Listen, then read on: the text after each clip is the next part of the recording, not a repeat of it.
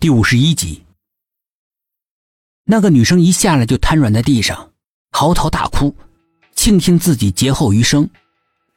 情绪看来一时半会儿是稳定不下来了。正在这个时候，胡校长走了过来。这个学生受了这么大的刺激，我要把他带去做心理辅导。薛品涵眼神凌厉的看着他。不用了。我们的组员里面有精通心理学的专业人士。胡校长不易察觉的愣了一下，目光下意识的扫了苏应真一眼。呃，那好，我可把这孩子交给你们了。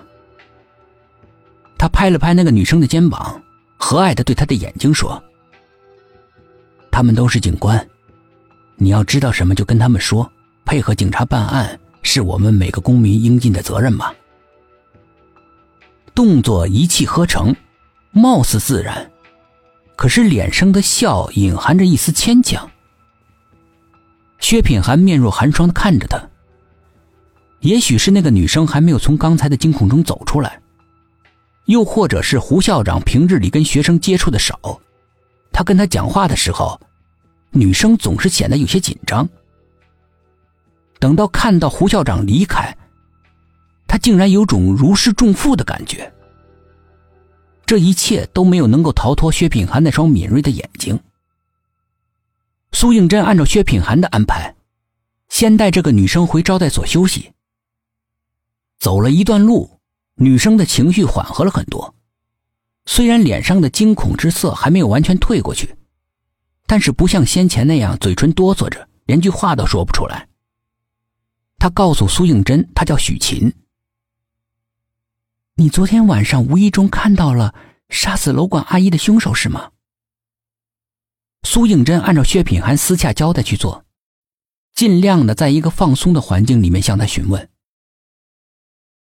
许晴刚刚松弛下来的脸马上重新变得紧张了起来，比刚才有过之而无不及，身子也明显的颤抖了一下，恐惧的看了他一眼，紧闭着双唇不发一言。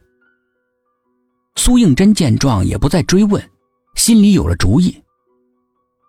走着走着，许琴突然停住了脚步，瞪大了眼睛，两眼直勾勾的看着前面，呼吸也变得没有规则了。苏应真顺着他的目光看去，月欢正站在路旁的一棵树下，似乎是在跟某个人说话。那是一棵垂柳。长长的柳枝像白发三千丈、圆绸四个长那样夸张的垂在地面上。说话的两个人笼罩在一片绿意之中，身影都不是很清楚。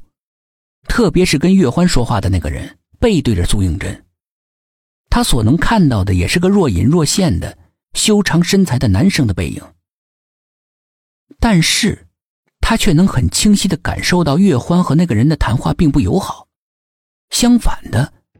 给人一种剑拔弩张的感觉，他不禁轻手轻脚的走过去，隐隐约约的听到那个男生很气愤的说：“你为什么要这么做？”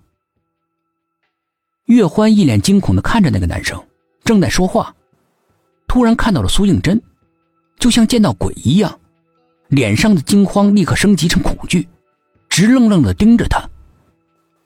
男生也回过头。绿树的衬托之下，一张帅气的脸显得分外的苍白，一看就是个常年不见阳光的宅男。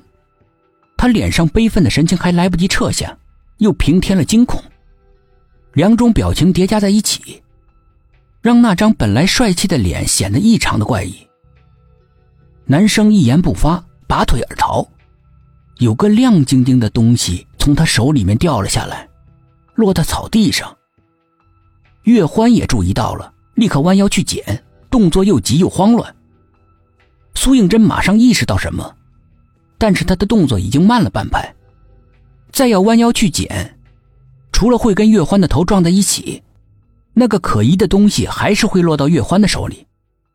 他急中生智，先岳欢一步，一脚踏在那个不明的物体上，岳欢的手接触到他的脚背，像触电一样，猛地缩了回来。脸色煞白，惶恐万状的看着他。